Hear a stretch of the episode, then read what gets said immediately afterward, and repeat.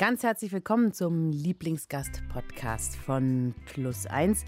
Hier noch ein Hinweis in eigener Sache. Wir, Plus 1, werden demnächst drei Jahre alt und wir wollten eigentlich von Ihnen wissen, ob Sie sich was wünschen wollen von uns, ja, ob man irgendwas noch besser machen kann. Ach was, hören Sie doch auf. Es gibt immer was zu verbessern. Und dann würde uns auch noch interessieren, wo Sie Plus 1 oder wann Sie Plus 1 hören. Ich zum Beispiel allermeistens in der Badewanne, aber das können Sie ja wirklich machen, wie Sie wollen. Schicken Sie uns doch vielleicht eine Mail an plus1.deutschlandradio.de. Deutschlandfunk Kultur Plus 1 mit Caro Corneli. In diesem Podcast heute ist mein Lieblingsgast Oliver von Dobrowolski. Er ist ein Polizist Vorsitzender einer linksliberalen Berufsvereinigung. Er ist Politiker, Autor eines Buches über die Polizei ist er auch und hat es im letzten oder in den letzten anderthalb Jahren zu einem soliden Bekanntheitsgrad über die Grenzen von Berlin hinaus geschafft, weil er an der Polizei, so wie sie ist, einiges auszusetzen hat. Und das sagt er auch laut in den unterschiedlichsten Medien, denn die effektivste Waffe eines Polizisten ist das Wort. Ein Zitat von dir. Hallo Oliver. Hallo, ich grüße dich. Ich kämpfe für eine bessere Polizei, so heißt dein Buch. Das ist ziemlich auf den Punkt. Also konkret geht es dir um Verbindungen zu rechtsextremen Kreisen, Rassismus, Homophobie und Frauenfeindlichkeit innerhalb der Polizei. Habe ich noch was vergessen? Im Prinzip ist es genau das. Also es ist, ja, man kann sagen, Menschenfeindlichkeit. Alles, was mhm. irgendwie ähm, nicht so nett ist, was man von sich gibt und ähm, wo auch oft mehr hinter ist. Na, wenn jemand einen Spruch drückt, dann äh, deutet das ja immer darauf hin, dass da irgendwie eine Haltung ist, die nicht in Ordnung ist. Ja, und genau, dass du das ansprichst, das macht dich halt für die einen zum Helden und für die anderen zum Nestbeschmutzer und Kollegenschwein. Ähm, hast du ein Wort für dich? Oh, das kann ich echt nicht sagen. Also ich habe mir da auch keine Gedanken gemacht und manche ähm, können mich irgendwie auch schwer greifen, mhm. weil ähm, zum einen der Job natürlich da ist, das, was ein Polizist heute noch sehr nach wie vor äh, repräsentiert, also dass man halt so die, die Staatsgewalt ist und dann ähm, auf der anderen Seite aber das, was ich halt auch versuche auszustrahlen, also ähm, deeskalierend zu sein und, und immer kommunikativ, das ist schwierig und ähm, da finden viele für, für mich keine Worte, ich für mich auch nicht. Also hm. es hat, glaube ich, mal jemand gesagt, äh, in der großen Buchstabensuppe der Gesellschaft wäre ich das Fragezeichen. Oh. Ja. Äh, was ist denn aber einfach mit Freund und Helfer? Was ist denn, ja, was ist denn das, daran schlecht? Ja, das ist ja so etwas, was man schon seit sehr langer Zeit, glaube ich, in Verbindung bringt mit diesem Job. Das ist ja mhm. auch nichts, was schlecht klingt. Ich habe mal gehört, ohne es jetzt wirklich valide bestätigen zu können, dass es aber auch aus der Nazi-Zeit kommt, dieser, oh. äh, diese Rolle, dass man diese so zuweist, diesen Menschen in, in Polizeiuniformen. Und das wäre dann natürlich auch was, wo ich sage, hm, naja, schwierig. Ja, also ich wurde in der DDR geboren, da hieß es auch Freund und Helfer. Letztlich hat dieser Begriff auch mein erstes Bild von der Polizei so geprägt. Du sagst einem Kind, das ist dein Freund, und dann denkt das Kind, ah, das ist ein Polizist, der ist mein Freund. Ja, richtig. Ja. Und man bemüht sich ja auch, die Polizisten, Polizistinnen früh in die Schulen zu schicken und zu erklären, das ist gut, das ist nicht so gut und Verkehrserziehung, also da ist man ja, ja auch früh dran. Wir wollen eigentlich gerne, wenn du uns lässt, ein bisschen mit dir in deine Geschichte gucken und wie du der geworden bist, der du heute bist. Einstweilen, schön, dass du heute da bist. Ich freue mich auch, danke.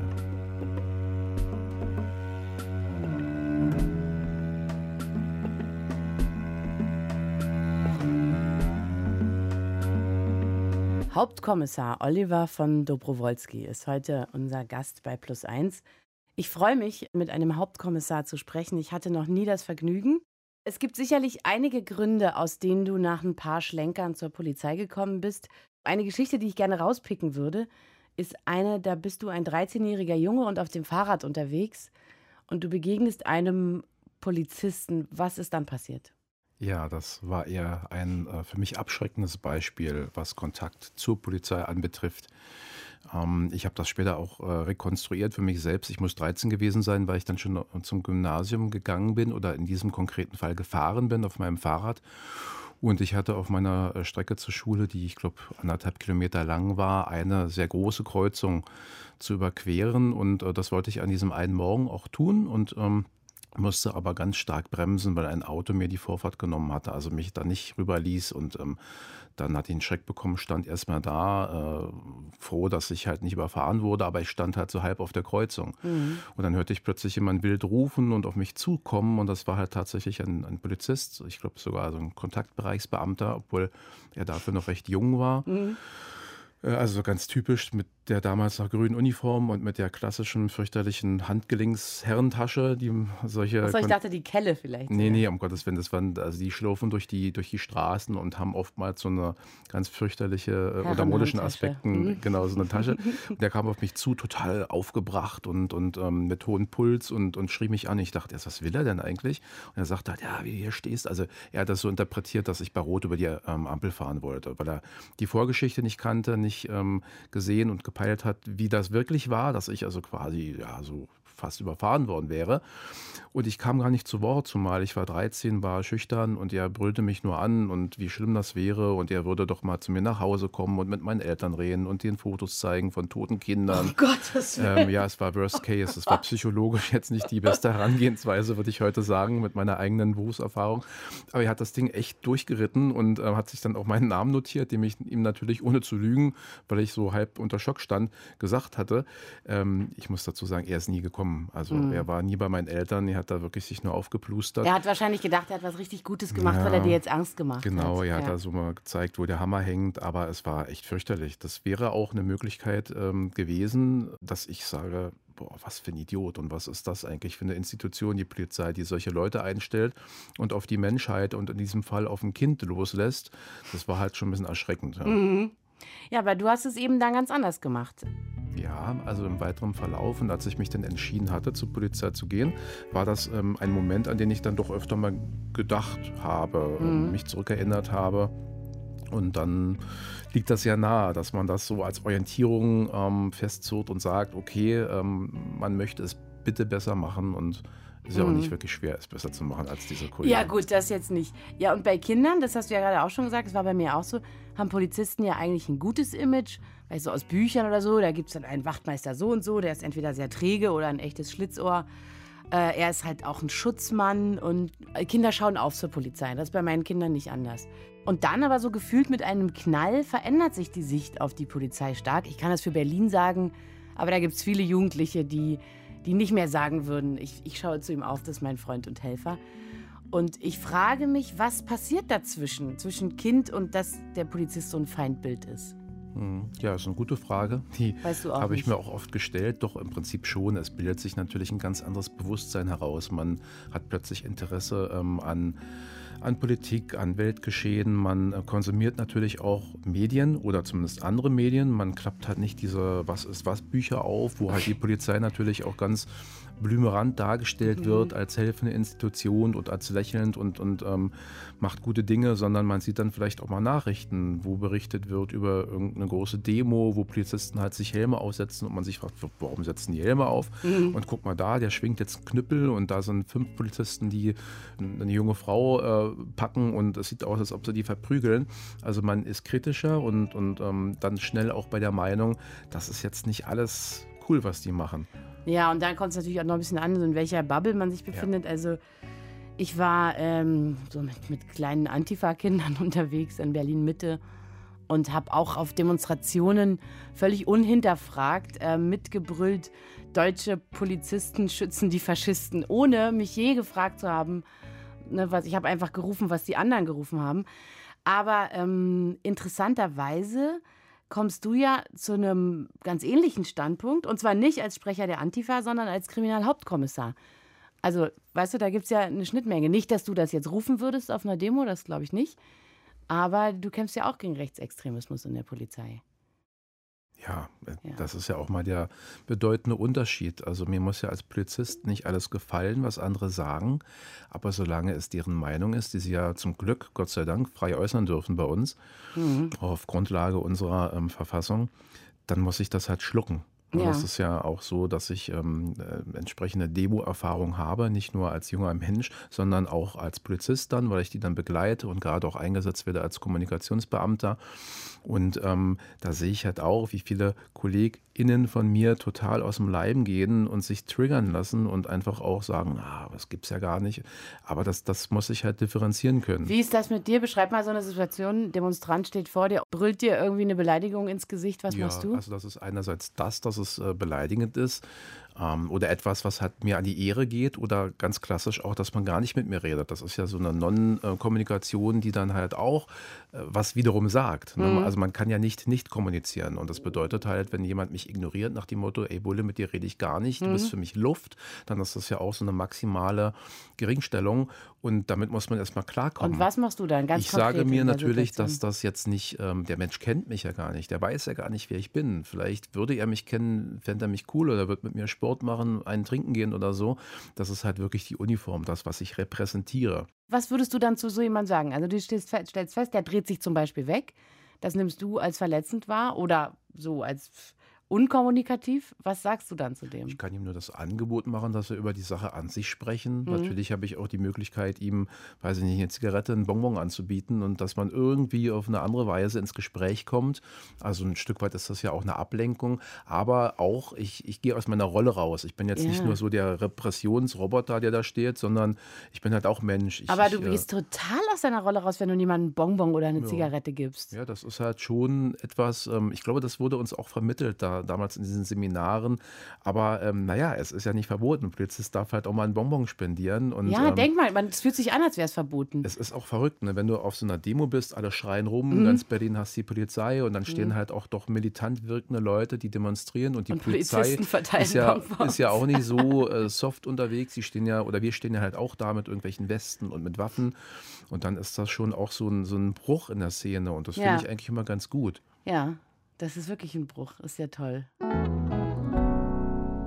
Vielleicht können wir aber doch noch mal einen großen Schritt zurück machen. Also von, äh, von dem Moment, wo du ein Kind warst und schlechte Erfahrungen gemacht hast, bis zu dem Moment, wo du selber Polizist geworden bist. Was, was war vielleicht so der initiale Moment, in dem dir klar geworden ist, dass du das machen möchtest? Es war für mich, glaube ich, vor allem auch so eine Rückkehr zu einem Berufswunsch, den ich als Kind auf alle Fälle hatte und den ich ja da auch mit vielen anderen Kindern teile, auch nach wie vor. Du hast vorhin gesagt, ich habe so Schlenker gemacht, also so mhm. nicht straight hin zur Polizei, so war es ja in der Tat. Ähm, ich habe erstmal auch äh, eine Ausbildung gemacht, dann hatte ich mich auf ein Studium eingeschrieben und bin dann quasi so als, als Absicherung, als Backup dann auch bei der Polizei gelandet, weil ich mich dort auch beworben hatte, in mhm. Rückbesinnung der alten Berufswünsche. Und ähm, ich kann es nur so erklären, dass ich natürlich auch mit, ähm, also im Teenageralter mit Dingen, die dann in meinem Kopf unterwegs waren und mit ähm, einer anderen Haltung, die man entwickelt oder überhaupt auch, dass man, dass man halt auch politisch denkt. Mhm. Und ähm, ich war einerseits auf einem total oder in einem sehr äh, bürgerlichen, biederen Bezirk, äh, wo ich sozialisiert wurde, nämlich in Zehlendorf, da bin ich aufgewachsen in Berlin ähm, wo halt, wie man immer so sagt, nur reiche und alte Menschen leben mhm. und ähm, natürlich auch die Jugend äh, nicht äh, hingeht und sagt, boah, hier ist ja cool. Andererseits war ich auf einem Gymnasium, wo sehr viel hinterfragt wurde und halt auch wirklich so linksliberal sehr viel ging und das hat mich sehr geprägt. Und ähm, manche Sachen haben mich halt auch politisiert, also im Teenageralter, so die, die USA-Kriege dann im, im äh, Nahen und Mittleren Osten. Mhm ja, und dann hatte ich mich in meinem Kopf so ein bisschen entfernt von, von Dingen, die ich eigentlich mal wollte, zum Beispiel zur Polizei gehen. Oder ich hatte auch mal so einen Tick, ich wollte unbedingt zur Marine. Ich wollte halt äh, am besten in einem U-Boot fahren. Und das ging dann halt gar nicht, weil ich gesagt habe, nee, also das, das mache ich nicht. Ne? Mhm. Ich bin jetzt nicht jemand, der für diesen Staat dann auch noch unterwegs ist, eine Waffe trägt oder sogar in den Krieg zieht. Deswegen habe ich auch dann den, den Kriegsdienst verweigert seinerzeit. Und das im Übrigen. Ja, das ist natürlich ein interessanter Sprung ja. vom Kriegsdienstverweigerer zum Waffetragenden genau, Polizisten. Das war auch der Punkt. Äh, auch der Grund, warum ich mich dann erst verzögert bei der Polizei beworben hatte, weil ich dachte, was kannst du jetzt vergessen? Die nehmen dich doch nie, die lachen nicht aus im Gespräch, wenn du sagst, ähm, ich habe da den, den Dienst an der Waffe verweigert. Sie haben nicht gelacht mhm. und das war halt auch ein Fehlschluss, weil. Ähm, naja, das ist ja ein Unterschied, ob ich halt wirklich mir so ein, ob man mir ein Gewehr gibt und ich muss in ein anderes Land und dort halt irgendwelche Kriege ausfechten oder aber ob ich nur zum eigenen Schutz oder ähm, zum, zum, Schutz anderer eine Waffe trage, weil ich halt im Polizeidienst bin. Das ja. sind ja doch zwei unterschiedliche Schuhe. Und der nächste Moment, ähm, in dem es sozusagen einen Wandel gegeben haben muss bei dir, ist, als du dann bei der Polizei warst und dann aber merkst, nee, hier läuft einiges schief. Kannst du diesen Moment vielleicht auch nochmal beschreiben? Ja, Also wenn man ähm, aufmerksam beobachtet und egal wo im, im Leben, im Alltag, aber vor allem natürlich im Berufsleben schaut, wie sind denn so diese Menschen, mit denen ich jetzt ähm, mein ganzes Berufsleben zusammenarbeiten muss, dann fallen einem bei der Polizei natürlich auch Dinge auf. Also ich muss sagen, äh, das hat ein paar Jahre gedauert, dass das auch richtig bei mir angekommen ist im Kopf und gewirkt hat, weil anfangs ist es so, wie sicher in den meisten Berufen, man ist jung, man gibt Gas, man, man möchte, ähm, also die, die komplette Gruppendynamik, die da losgeht, man möchte dazugehören, man möchte natürlich auch überzeugen und bei den Chefs gut ankommen, dass man gute Bewertungen bekommt, auch karrieremäßig sich entwickelt. Das war bei mir auch so. Nichtsdestotrotz habe ich natürlich auch gemerkt, dass PolizistInnen häufig doch ein bisschen anders sind. Ne? Viele sagen ja auch, die haben eigenen Humor, gerade weil sie halt auch mit schlimmen Dingen umgehen müssen oder mit Leichen. Mhm. Sagt man ja auch Ärzten nach. Das habe ich da auch festgestellt, aber irgendwann kam mir in den Sinn, hey, eigentlich sind die doch auch alle, was so politische Themen anbetrifft, sehr klar verortet, nämlich halt ähm, sehr negativ und ähm, so ein bisschen, was man heute übrigens auch kennt durch die Leute, die auf die Straße gegangen sind, um gegen Corona-Maßnahmen zu demonstrieren, mhm. also sprich die da oben und wir sind hier nur fremdgesteuert.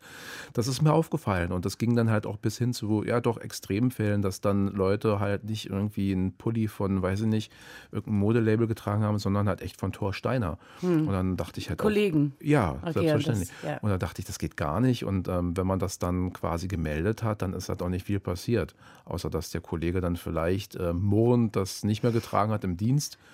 Ähm, ja, da, ja, also, aber das ist ja auch schwierig. Als Kollege gehst du dahin und willst einen Pulli melden. Ja, mhm. das ist dann natürlich, da denkt man vielleicht erstmal, ja, wie kleinlich ist er denn? Dass dahinter viel mehr steckt, nämlich nicht nur der Pullover, eine Haltung. Und war das schon ungefähr der Moment, wo du Better Police gegründet hast oder musste da noch bisschen was obendrauf kommen? so weit habe ich noch gar nicht gedacht, weil ähm, so eine Institution, also eine Vereinigung gründen, das, das hat ja schon was. Also da, da, ist ja auch eine gewisse Außenwirkung, weil klar, das soll ja nicht irgendwie wie so ein Elfjähriger, der sich seinen eigenen Computerclub gründet und selbst das einzige Mitglied ist.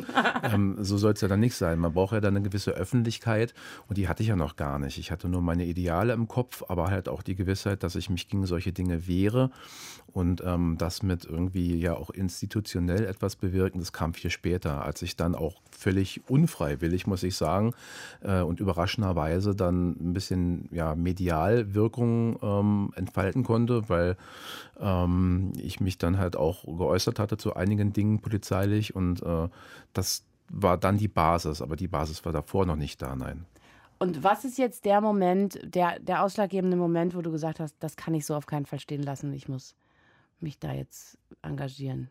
Also ein Auslöser war sicherlich ähm, der G20-Gipfel 2017 in Hamburg. Mhm. Da war ich tatsächlich auch im Dienst als Kommunikationsteam-Mitarbeiter in Hamburg und ähm, das war ja auch wirklich ein, ein sehr spezielles Event. Also allein im Vorfeld, dass man sich entschlossen hat, in so einer Metropole auch ähm, in der Innenstadt dann auch nur, äh, Achtung Wortwitz, einen Steinwurf entfernt von ähm, der linken Szene. Äh, ähm, also ganz nah bei der linken Szene dann halt äh, die wichtigsten Menschen und natürlich auch so Wirtschaftslobbyisten ähm, ranzuholen und dann diesen Gipfel zu veranstalten.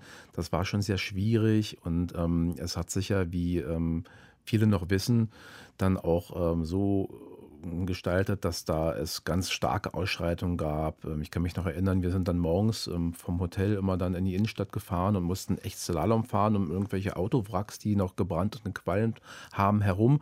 Das hatte also so einen, einen leichten Bürgerkriegstouch. Das war also wirklich ganz krass und ähm, das äh, hatte ich dann auch in einer Zusammenfassung mal verarbeitet für mich selbst, hatte das in einem Internetblog gestellt und das wurde dann halt doch sehr häufig gelesen, ich glaube 300.000 Mal etwa bislang. Und ähm, da ging es los. Dann, ähm, Was war konkret der Vorwurf? Was haben die? Also, ja, so das war in meinen Augen ein absoluter Fehler, sowas genau so mit diesem Setting zu veranstalten äh, in der Innenstadt. Also damit angefangen, aber natürlich auch was die Polizeitaktik anbetrifft wie vorgegangen wurde, wie dann mit Kritik umgegangen wurde. Ne? Also ein gewisser Herr, der heute im Bundeskanzleramt sitzt, hat ja damals auch gesagt, es gab keine Polizeigewalt. Es fielen mhm. dann halt auch Einordnungen wie ähm, die Polizistinnen und Polizisten haben heldenhaft ähm, äh, gearbeitet, es sind keine Fehler vorgekommen und jeder, der was anderes behauptet, äh, wäre ein äh, Zitat vom, ich glaube, Polizeipräsidenten Leichtmatrose. Ähm, also es, es war wirklich total unterirdisch. Und da wurdest du zum Leichtmatrose. Ja, und da habe ich dann gerne diese Leichtmatrosenuniform übergestreift und gesagt, mhm. okay, dann schreibe ich euch mal was Leichtmatrosiges auf. Einfach auch ein Stück weit, um das für mich zu verarbeiten. Dann war das so die Initialzündung, dass man äh, so ein bisschen rumgereicht wurde als ähm, Mensch, der halt auch mal kritisch, aber aus dem Internen ähm, heraus auf die Polizei guckt. Mhm. Und äh, das war was Neues. Man hatte immer nur diese magigen Worte von irgendwelchen Polizeigewerkschaftern, die ja oft auch rechtspopulistisch unterwegs sind. Und ich war dann auf einmal so der linke Vorzeigebulle.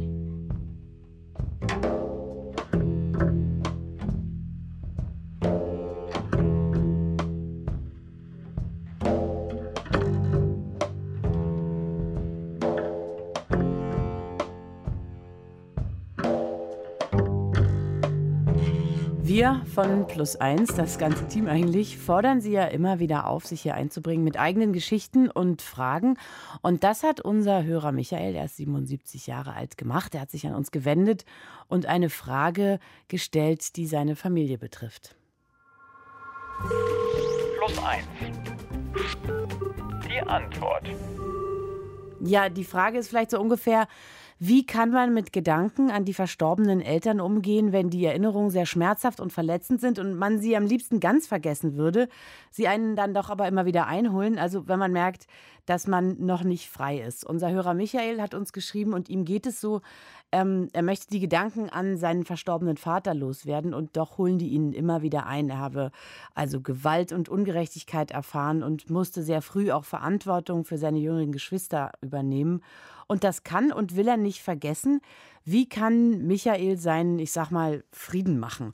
Dazu begrüße ich ganz herzlich die Psychologin Anne Otto. Schön, dass du da bist. Ja, hallo Caro. Was kann denn Michael tun, um ja schmerzhafte Erinnerungen nicht immer wieder durchleben zu müssen? Ja, äh, dem Michael, ich habe den Brief ja auch gesehen, geht es ja total darum, endlich zu vergessen, was in seiner Vergangenheit passiert ist und mit seinem Vater. Und dieser Anspruch, mhm. vergessen zu wollen, der ist eigentlich schon so ein bisschen so ein Traben in die falsche Richtung. Weil wenn man unbedingt etwas vergessen will und unbedingt etwas loswerden will, dann kommt das ja oft wie so ein Bumerang zurück. Und das weiß ja eigentlich jeder, wenn, wenn du sagst, ich will meinen Ex-Freund vergessen, ich will meine Ex-Freundin vergessen oder ich will vergessen, dass in der Schublade da noch ein paar Snickers liegen, dann kommt das natürlich erst recht zurück. Also da gilt eigentlich das Gleiche wie für Angst und so im Allgemeinen. Der einzige Weg raus ist durch. Ja, der einzige Weg, ich würde jetzt gar nicht das so hart formulieren, sondern eher so, der Weg ist zu akzeptieren oder sich selbst das zuzugestehen, dass man es einfach nicht komplett vergessen kann. Und zu sagen, ja, zum Beispiel Hörer Michael könnte sagen, ja, mein Vater, gut, ich denke halt immer wieder an ihn. Ist okay. Das ist so eine, so eine Form von Akzeptanz, äh, die man damit aufbaut. Das äh, könnte ihm auf jeden Fall in eine andere Richtung lenken als vorher, auch wenn das erstmal paradox erscheint. Ja. Meinst du, es würde ihm gut tun, sich bestimmte Punkte rauszugreifen, die er besonders gerne vergessen möchte? Also, weil er wird ja regelrecht verfolgt und das schon so lange. Wie, also, was, was kann er aktiv machen? Also diese Geschichte, sich das so äh, konkrete Punkte nochmal, schmerzhafte Punkte oder sowas rauszusuchen, äh, das würde ich nicht machen. Weil wir haben ja auch überlegt, so wir kennen Michael nicht. Ne? Und äh, mhm. oft ist ja auch so, wenn Leute verfolgt werden von alten Gedanken, dann ist es ja auch oft weil sehr Traumatisches passiert ist. Ich würde schon sagen, dass man die konkreten Erinnerungen so ein bisschen ruhen lässt, aber vielleicht so der, dem Vater oder der Mutter oder der Vergangenheit versucht, einen guten Platz im Leben zu geben. Was weiß ich, irgendwo ein Foto aufstellen, womit man was Schönes verbindet und sagt, okay, da ist er noch. Oder ab und zu mal eine Kerze für ihn anzuzünden. Jetzt denke ich an dich. Um es nicht so, so, sich so abzukämpfen und so weiter. Also um ne? dem Ganzen so ein bisschen das Negative zu nehmen, dass man vielleicht sagt, ja, was war eigentlich gut an meinem Vater und das sozusagen nochmal hochholt. Genau, oder was, äh, er ist eben mein Vater und irgendeine Verbindung haben wir und ich denke äh, auch weiterhin an ihn und das ist okay. Also, weil Mhm. äh, oft ist es ja so, dass man dann so gegen sich, äh, einfach weiter gegen sich selber kämpft. Ne? Ja, und natürlich ist das mit den Eltern auch ganz besonders schwer, weil man natürlich so Sachen, die an einem, einem an sich selber nicht gefallen, dann oft den Eltern die Schuld dafür gibt und denkt, warum, warum hast du überhaupt zugelassen, dass ich jetzt so traurig bin? So, das Mhm. ist sicherlich schwer, da rauszukommen. Nee, und das ist ja, wie gesagt, auch berechtigt. Ich finde, man kann auch nicht oft genug, äh, das ist nicht so einfach getan und oft braucht es ja auch eine Psychotherapie oder sowas äh, und kann nicht mit so einfachen äh, chiropraktischen Psychogriffen irgendwie äh, verändert werden. Was ich schon noch gedacht habe bei der Geschichte von Michael, Ja. der hat ja auch erzählt, dass er sich zum Beispiel so sehr um seine Geschwister kümmern musste und so. Und oft hilft es bei so einer Geschichte zu sagen, das, was ich meinen Eltern eigentlich immer vorgeworfen habe oder das, was eigentlich schiefgelaufen ist, was ist da eigentlich vielleicht auch für mich Positives draus entstanden, für mich als Mensch, was für Stärken habe ich daraus gezogen. Also Leute, die oft, die vernachlässigt wurden, sind oft sehr selbstständig zum Beispiel und sind sehr, doch auch lebenspraktisch sehr, sehr äh, weit und oder, oder man ist sehr fürsorglich geworden und das ist auch eine Qualität. Das ist eine Qualität, aber also das weiß ich wirklich aus eigener Erfahrung nicht, so viel man dann dankbar ist. Also ich würde nicht sagen, weil ich so oft alleine war und damit jetzt gut klarkomme, nehme ich es meinen Eltern weniger übel. So weit würde ich nicht gehen. Genau, aber ähm, überhaupt da reinzugehen und zu sagen, guck mal, dadurch habe ich was gelernt, was für mich gut ist oder da, da, das hat mich geprägt. Ne? Uns prägen doch die guten und die schlechten Seiten. Uns prägen, Mhm. Ja, prägt stimmt. alles. Ne? Ich hatte auch im Vorfeld äh, überlegt, wie ist denn das eigentlich bei mir? Und habe auch gedacht, so mein Vater, der war relativ cholerisch und ich ähm, hatte aber irgendwie das Gefühl, dass ich dadurch auch gelernt habe, oft zu gucken, so, ja, was, äh, ja, was brauchen andere Menschen oder sehr sensibel irgendwie auf andere gucken kann. Und das fand ich natürlich in der Kindheit furchtbar. Und es ist auch immer irgendwie so eine Gratwanderung. Und trotzdem ist da draußen eine, eine große Qualität entstanden. Und indirekt hat dein Vater dann sozusagen deine Karriere ermöglicht. Ja, also jedenfalls eine gewisse Haltung. Ich meine, das wu- wurde hier auch schon, äh, äh, ist schon gefallen im Interview, so diese Idee, ich will deeskalieren, ich gucke genau, ich will deeskalieren. Das ist ja, ich bin das Fragezeichen. Das ist ja eine total wichtige Qualität im, im Leben, äh, die, die, äh, ja, die man auch schätzen kann. Ja, gut, jetzt haben wir doch selber die Kindheit gesprochen, aber nun ist Michael jetzt auch schon 77 Jahre alt. Was könnte man denn noch so, also du hast gesagt, ne, er, er sagt so war's und schließt damit vielleicht ab, aber was kann er darüber hinaus noch tun jetzt im Moment? Also diese Idee zu sagen, das war meine Kindheit und die war vielleicht blöd, das ist schmerzhaft, aber zum Beispiel zu sagen, jetzt bin ich erwachsen und kann damit umgehen, jetzt bin ich dem gewachsen, den Dingen, die, die ich als Kind äh, nicht verarbeiten konnte. Dieses Bewusstsein, das hilft zum Beispiel weiter. Was vielleicht noch hilft, ist diese Idee, dass die eigene Kindheit ja auch oft im Erwachsenenalter, dass wir die oft überbewerten. So überall hört man, ja, du hattest auch eine schlechte Kindheit oder Kindheit macht so viel aus und prägt dich als Person und ist quasi wie so ein Schicksal. Und im Grunde weiß man heute in der Psychologie, dass das nicht so ist, dass es ganz viele äh, Längsschnittstudien gibt, wo sich zeigt, ja, Leute entwickeln was ganz anderes. Andere Prägungen sind auch total wichtig. Und mit dem Wissen im Hintergrund auch so zu sagen, jetzt, äh, jetzt bin ich erwachsen, jetzt kann ich mich anders entscheiden, jetzt kann ich frei von meinen Eltern leben, jetzt kann ich mich auch auf mich selber aufpassen. Ähm, ja, das wird einfach einfacher, wenn, wenn man sich klar macht, dass die Kindheit einfach auch nicht so eine riesige Wirkung hat. Ja. Und das ist aber wirklich eine sehr gute Nachricht für wahnsinnig viele Menschen, ähm, die ich kenne, die so machen. Nein, schlechte Kindheit, besser wird's nicht bei mir. Äh, du hattest ja gesagt, man darf durchaus mit seiner Kindheit abschließen. Und auch für Michael wäre es ja vielleicht gut, so einen Cut zu machen. Ähm, muss der dann wirklich eine Kerze anzünden für seinen Vater? Nee, wenn ihm das, äh, das ist ja tatsächlich auch nur ein Vorschlag oder eine Möglichkeit.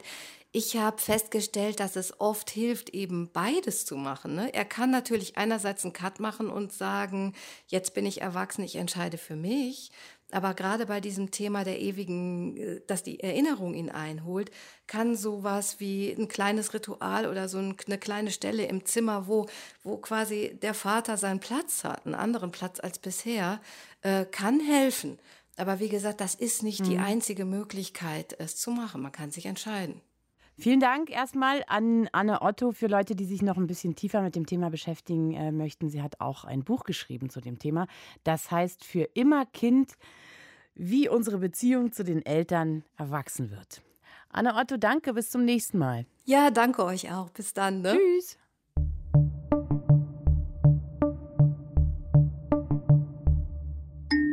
Was, was ich, ich ich an meinen Eltern. An meinen Eltern. An meinen Eltern. An meinen Eltern. Bewundere. Bewundere. Bewundere. Was ich an meinen Eltern bewundere. Wir hatten sechs Jahre lang überhaupt gar keinen Kontakt. Da mein Vater ja so sein zweites Leben begonnen hat, es war ja vorher ähm, ja alles sehr schwierig aufgrund einer hohen Verschuldung und da hatte er sich so gerade freigestrampelt, hatte eine neue Geschäftsidee und hat auch sein Privatleben verändert.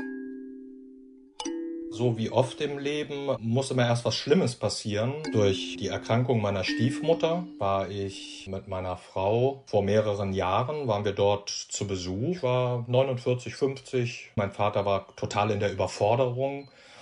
Ja, und wir haben beide so festgestellt, Mann, hier muss geholfen werden.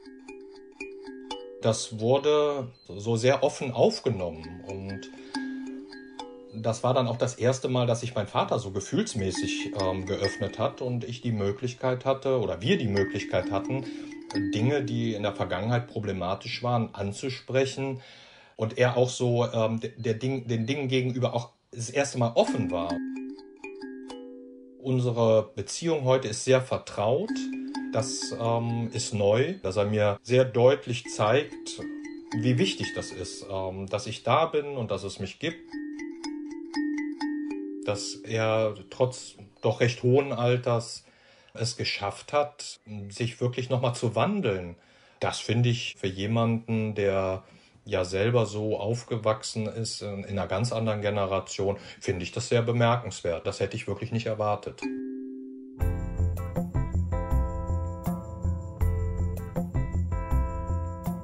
Unser Gast heute bei Plus 1, das ist Hauptkommissar Oliver von Dobrowolski.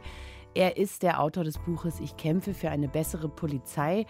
Ja, eine bessere Polizei wäre sicherlich eine ohne rechtsextreme Chatgruppen, rassistisches Verhalten und jede Form von Diskriminierung. Ähm, und vielleicht eher eine, so der jeder vertrauen kann, unabhängig von Herkunft oder Geschlecht oder Religion. Und du sagst ja auch ganz konkret, dass sich was ändern muss und was sich ändern muss. Und an der Stelle fängst du dir ja aber nicht nur Jubel ein, sondern hast dir auch jede Menge Feinde gemacht innerhalb der Polizei. Wie muss ich mir das vorstellen? Wirklich, also sprechen die Leute dich direkt an und sagen, mit dir wollen wir nichts mehr zu tun haben oder wie ist das? Ja, das kommt vor. Das ist natürlich recht unrealistisch, ne, weil man kann mich ja nicht vor die Tür setzen. Das bedeutet, genügend Leute muss ich halt ähm, vor die Füße laufen oder mit ihnen zusammenarbeiten, ob die wollen oder nicht. Aber es gibt solche Sprüche, die dann halt in irgendwelchen stillen Winkeln ohne Zeugen mir gegenüber gemacht werden und die dann auch schon dazu geführt haben, dass ich in den Stellen dann eher ja, verlassen wollte oder irgendwelche Hospitation abgebrochen hatte. Das Weil du bedroht worden bist. Ja, was heißt bedroht? Aber man hat mir schon deutlich gesagt, was man von mir hält, äh, ja. nämlich nicht viel. Dass man mit der Art, äh, mit der Philosophie, die ich an den Tag lege, wie ich mir eine gute Polizei vorstelle, absolut nichts anfangen kann. Mhm. Dass man also ganz zufrieden ist, wie es jetzt halt läuft. Dass in, ja, also so in, ähm, erkläre ich mir das, ähm, dass die Polizei in bestimmten Communities einen ganz schlechten Ruf hat. Mich macht das unglücklich. Ich wünschte mir da was Besseres Besseres. Aber viele PolizistInnen finden das gut. Die wollen da irgendwie berüchtigt sein und. Lieber ähm, Bad Cops sein. Ja, also sie, sie kommen dann quasi, also sie betreten die Bühne und jeder weiß, wie die Rollen dann vergeben mhm. sind und ähm, verrückterweise erleichtert das ja auch einiges. Ne? Also wenn dann halt die Polizei kommt und dann wissen die halt, ach, jetzt gibt es Stress und dann, äh, das ist wie so ein Theaterstück.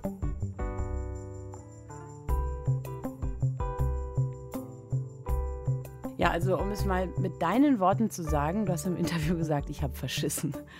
So, ähm, da brauchst du eigentlich gar nicht mehr ankommen. Wie sieht das denn konkret aus? Kannst du uns so eine Situation schildern, in der jemand zu dir ankommt und dir ins Gesicht sagt, was er von deiner Arbeit hält? Ja, natürlich, das, das kommt vor, was häufiger der Fall ist, aber dass ich in äh, ja, in, in, Gruppen arbeite. Also man ist ja in, bei der Polizei meistens in Zweierteams, häufig aber auch in größeren Gruppen. Und dass Leute, die schon eine Message für mich haben und auch wollen, dass ich das verstehe, dass die mich aber nicht direkt adressieren und sagen, hey du, Olli, du bist ein Idiot, weil, sondern es wird dann irgendeine Situation, die man gerade erlebt als Gruppe, kommentiert. Also es wird zum Beispiel abfällig über bestimmte Menschengruppen gesprochen. Das sind dann halt die, die dummen Linken oder die Zecken guten Menschen. Und das halt aber auch bewusst so, dass ich das nicht nur mitbekomme, sondern dass es quasi auch eine Message an mich ist, ähm, du bist auf der falschen Seite. Mhm. Und manchmal werden halt auch bestimmte Dinge, die ich kritisiert habe, dann auch nochmal so ähm, ja, vorgekaut. Ähm, es gibt aber natürlich auch die Fälle, wo mir ganz direkt gesagt wird, was man von mir hält. Das sind interessanterweise dann aber häufig auch ähm, Situationen ähm, unter, unter vier Augen und vier Ohren, wo halt mhm. halt auch Vorgesetzte mir das zum Beispiel sagen, es verrückterweise dann auch so verkaufen, dass es gut meinen. Äh, ja, es kann ja selbst nicht recht sein, dass, dass du hier gegen alle kämpfst und ähm, mach das doch lieber so und so. Aber ähm, ja, das ist natürlich auch schwierig, ne, weil sie wollen einfach auch eine, eine Haltung damit aufbrechen. Also für mich klingt es einfach nach ganz klassischem Mobbing, dem du da ausgesetzt bist.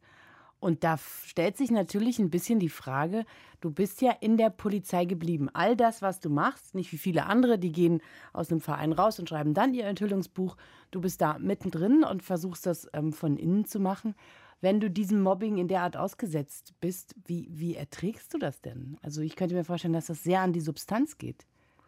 Ja, also erst einmal richtig, Mobbing oder auch Bossing, da habe ich lange gar nicht dran gedacht, dass das tatsächlich schon so ist, dass das umgesetzt wird äh, in diesem Verhalten.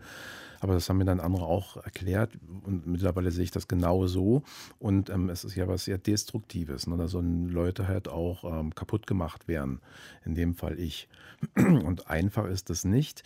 Ich habe natürlich auch hier und da mal dran gedacht, ähm, mich auch zurückzuziehen oder komplett auch mir einen neuen Job zu suchen. Andererseits, ähm, wenn man nicht mehr Anfang Mitte 20 ist, ist das auch nicht so einfach. Also dieser Point of No Return ist einfach auch schon längst durch für mich. Und dazu kommt dann aber auch wieder etwas, was mich so ein bisschen ausmacht. Ich bin dann halt auch jemand, der ähm, diese Herausforderung auch annimmt. Ich sage mhm. dann halt mhm. auch, jetzt erst recht. Und ähm, das sind ja auch meine, meine Werte, meine Ideale, die ich da vertrete. Und die möchte ich halt auch nicht aufgeben. Das wäre ja jetzt ganz einfach zu sagen, nö, tschüss, ich, ich höre jetzt auf, ich schmeiß hin.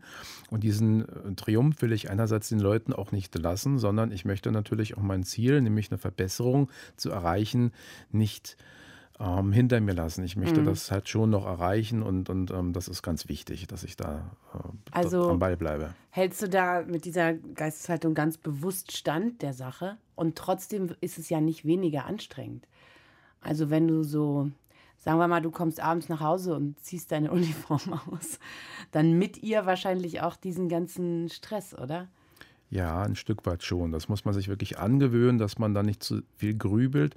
Einerseits über Dinge, die man wirklich in dieser Rolle Polizist, Polizistin ähm, hat und was man alles erlebt. Also klassisch Dinge, die man als normaler Mensch nicht sieht, äh, verunfallte Menschen, tote Menschen, sondern halt auch in meinem Fall dann all das, was man da eventuell so an Breitseiten abgefeuert bekommt gegen einen selbst. Das ähm, hilft dann schon auch umzuschalten und zu sagen, jetzt bin ich halt mal nicht in der Rolle mehr drin. Bist du dann ein ganz anderer Mensch? Das müssten jetzt andere beurteilen. Auf alle Fälle bin ich ein Mensch, der dann wirklich auch ganz bewusst versucht, den Akku wieder aufzuladen und sich mal mit anderen Dingen beschäftigt. Mhm. Lässt dann auch mal ein bisschen Geschirr liegen in der Küche oder so? Sagst ja, da pfeife ich drauf. Mach es überhaupt nicht sauber hier. Das wäre vielleicht eine Strategie. Andererseits ähm, habe ich so den Ruf äh, in meinem privaten Umfeld, dass ich da total ordnungsfixiert bin und ja, ich, ich gehöre zu den Menschen, die finden das eher ähm, therapeutisch, dass man halt auch äh, so diese äußere Ordnung herstellt, fast schon ein bisschen obsessiv, damit halt auch die, das innere Volk, dass man ich da halt auch. Ich habe so einen schönen Satz neulich gehört von meiner Schwiegermutter, den hat sie mir vor 20 Jahren schon mal sagen können. Sie hat gesagt, halte die Ordnung und die Ordnung hält dich. Und das ähm, trifft es, finde ich, in dem Gar Punkt nicht schlecht, ziemlich, ja. ja. Okay, also abwaschen, aufräumen ist eine Sache, die dich runterbringt. Ähm, es, gibt es darüber hinaus noch etwas oder stehst du womöglich einfach mal kurz vorm Burnout? Ja, an der Grenze zum Burnout hält man sich sehr häufig auf, wenn man so eine Mission verfolgt. Und ähm, ja, das ist jetzt auch gar nicht fiktiv. Ich hatte auch durchaus Phasen, da war ich relativ weit unten und da merkst du halt auch, dass Körper und Psyche dann so ein bisschen in den Notmodus schalten. Ich habe das ja auch aufgeschrieben in meinem Buch, dass ich ähm, auch eine Episode hatte, die begünstigt wurde durch ähm, Verhalten von Vorgesetzten oder dass man mich so ein bisschen auch auf ein ultimatives Abstellgleis stellen wollte oder damit ein Zeichen setzen wollte. Und dann war ich auch einfach mal ein halbes Jahr raus aus dem Geschäft und äh, habe dann sehr viel Glück gehabt mit ähm, Ärztinnen, dass die äh, sehr verständnisvoll waren und mir da helfen konnten.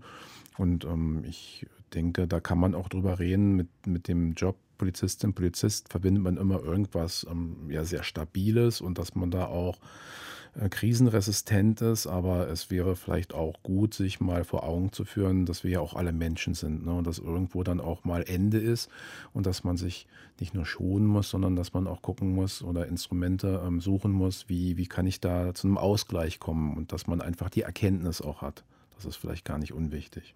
Okay, also es gibt tatsächlich kein so ein richtiges Rezept. Du bist in einer schwierigen Situation und hältst das aus und versuchst so gut wie möglich da äh, sauber durchzukommen, ohne ganz, ganz kaputt zu gehen. Das ist der Plan, vollkommen richtig.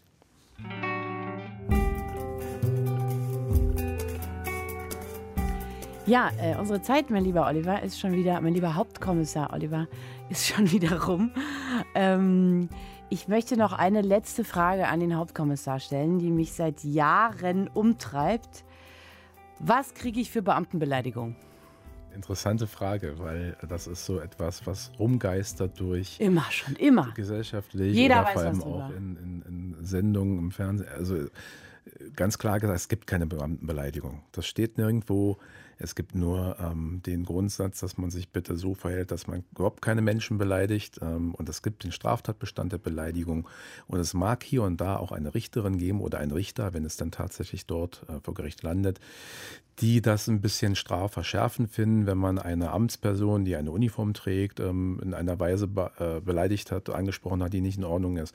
Aber eine Beamtenbeleidigung so pauschal gibt es de facto nicht. Das ist ein großes äh, Missverständnis. Also ganz erstaunlich, wie hartnäckig sich das hält, obwohl das offenbar nicht existiert.